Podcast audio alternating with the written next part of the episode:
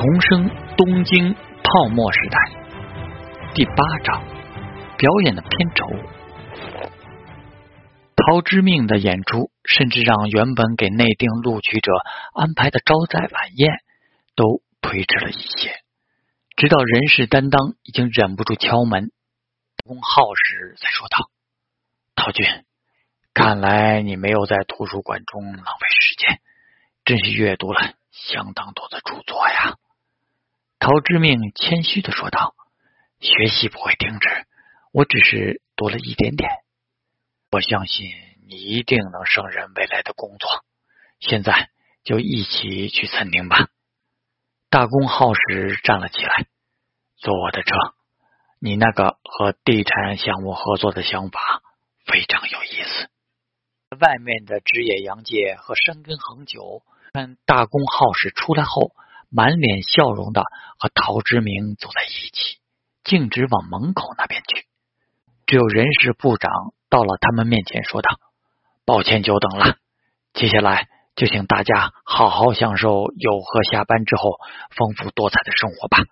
希望各位能够尽快和友和签订就业誓约书。”人事部的各担当早就各自走到自己需要重点公关拿下的人面前，一脸未来同事的亲切表情，支持大家前往餐厅了。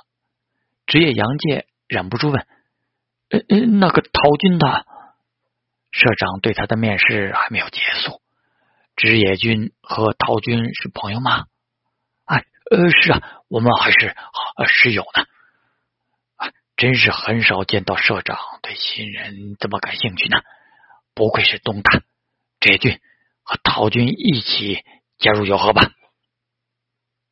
职业杨介蒙圈了，陶大郎今天发挥的这么好，大公好使的嫁作非常豪奢。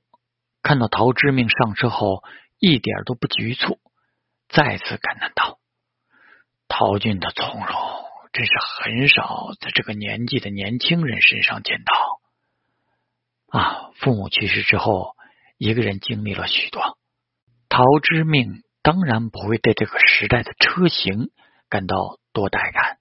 他重生之前自己开的车比这坐着还显舒适，所以陶军认为这种消费中心的概念核心。就是与地产公司一起塑造品牌。大公耗时继续着话题。当然，陶之命忽悠着他，首都改造计划已经启动，东京的人口会大大增加。像我的房子那一带，未来就是庞大的规划。经济的形势这么好，接下来会面临如海啸一般的消费热情，将大型超市、电影院。KTV、disco、美食、购物聚集在一起，就有打造一个区域消费热点的能力。有和拥有这么多的产品供应商，一定能和总部的地盘板块拿出非常富有吸引力的方案。欧米的餐饮和服装品牌，以友和的实力可以引进很多，整合起来，全部出现在一个 shopping mall 里。对我这样的年轻人有很大的吸引力呢，会成为首选的消费中心。这样一来，所开发的土地将全面升值。他知道有和上面还有大财团，所涉及的业务板块多得很。广达广场那一套搬到房地产发热的东京泡沫时代，毫无疑问会戳中他们的点。而对于大公好使来说，只是财团底下某个板块的社长，连会长都不是，他一定也想在内部有更大的作为。至于泡沫破灭之后的房价暴跌、消费紧缩，那就不管他的事了。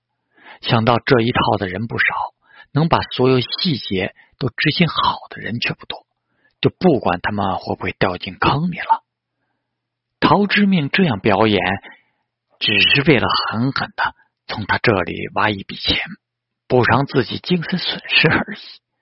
他讲的本就是一个后来获得很大成功的商业模式，此时如此清晰的把逻辑呈现在大公号使面前，只听得这位本来对陶之命心存偏见的社长心情激动，已经和陶之命聊了这么久的他，不由得说道：“陶金提出一个了不起的模式，究竟是怎样想到这样紧密相连的方式的？”陶之命说道：“因为和地上之物的交流，关注了这一块，考虑到要来有何应聘，就深入思考了一下。”陶俊的商业天赋令人赞叹。大公好事说道：“陶军想到了这种模式，为什么没有去地产会社尝试一下？啊，只是自己的想法，不能确信能得到肯定。”陶之命谦虚了一下，又说：“但确实也有准备去地产行业看看。”大公好时立刻说道：“陶军，到。”有何来吧？社长觉得我可以吗？陶之命还在演，贼谦虚。当然，虽然讲过很多次，但这次非常认真。陶军是有何未来不可或缺的人才，一定会认真考虑的。陶之命也言辞恳切，社长的肯定让我非常受鼓舞。大致的逻辑只说了说。一些关键的细节却藏了起来。以地展的开发周期，从现在着手筹备到最终落地，等到平成年间吧。到时候有多少烂摊子等着你收拾？陶之命悠哉悠哉的听着他在那里说着待遇。陶军还没有车吧？如果能够确定加入友和，会安排提供专门的车辆。地上屋的事不用担心，这期间会提供免费的高级公寓。进入会社之后，虽然只能和同级相差不多的薪水，但可以作为我的特别助理，有另外的津贴和奖金。大公好时亲自向他说起了待遇来，他也知道，如果要顺利的办成这件事，还会有许许多多的细节问题，而陶之命。已经证明了他的实力和潜力。陶之命一副都可以的样子，反而让他有点患得患失了。该不会从自己得到了肯定，去房产领域最大的啊住友吧？以他东大的背景和这份实力，会轻易进入大人物的视野。因此，接下来的晚餐。尽管他扮演着求贤若渴的社长形象，对所有确定录取的新人们发出了热情的邀请，但还是关照人事部长特别留意陶之明。任谁都看得出来，最被关注的就是陶之命。三根恒久甚至向职业洋界投去了疑惑的目光。这是那个陶大郎。晚餐吃的很好。是展现实力的高档餐厅，红酒、西餐，陶之命应付自如。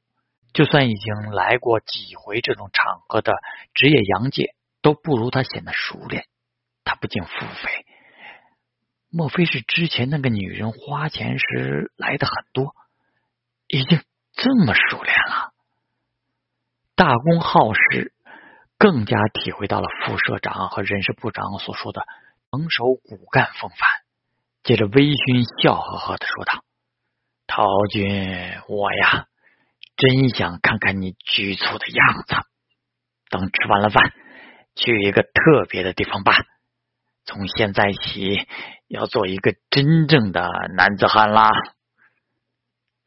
陶之命瞅着他，堂堂社长带过去的地方，那很带劲儿吧？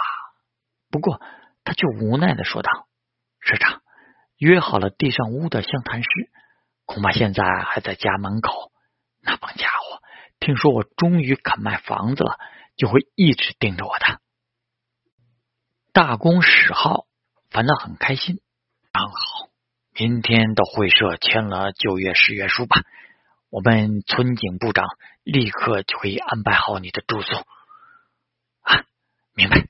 不过关系到医生的选择。需要好好的考虑。哎，真要回去，虽然很想见识一下，但不想明天很早就被湘潭市敲门呐。这样啊，大公好使朝人事部长村井之哉使了个眼色，村井之哉就拿出了一个厚厚的信封，塞到了陶之命手中。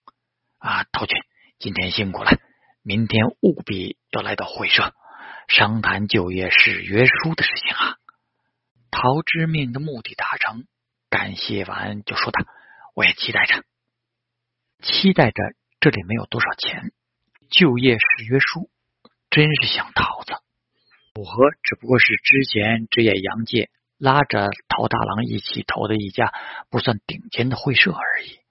这个大公好使内心深处对他还是有偏见的，而陶之命本身就没有任何要屈居人下的念头。就看看今天自己演了这么久，片酬会有多少吧。持续了一天的说明会终于结束了。才八六年的霓虹，毕竟还不像两三年后那么疯狂。大公耗时只是对他一个人提出了下一场特别招待的想法。职业杨介看着大公耗时，还安排专人把他和陶之命送回家，一路上却又不好问什么。陶之命望着车窗外，露出了满意的笑容。五十万元，多笔金了。继续吊着，说不定还能再送来些。这样的羊毛可以多撸几趟。自己的计划现在还不到展开的时候，毕竟三四月连续降息两次之后，气氛才会彻底热闹起来。到那个时候，才会有大量的银行求着别人借钱。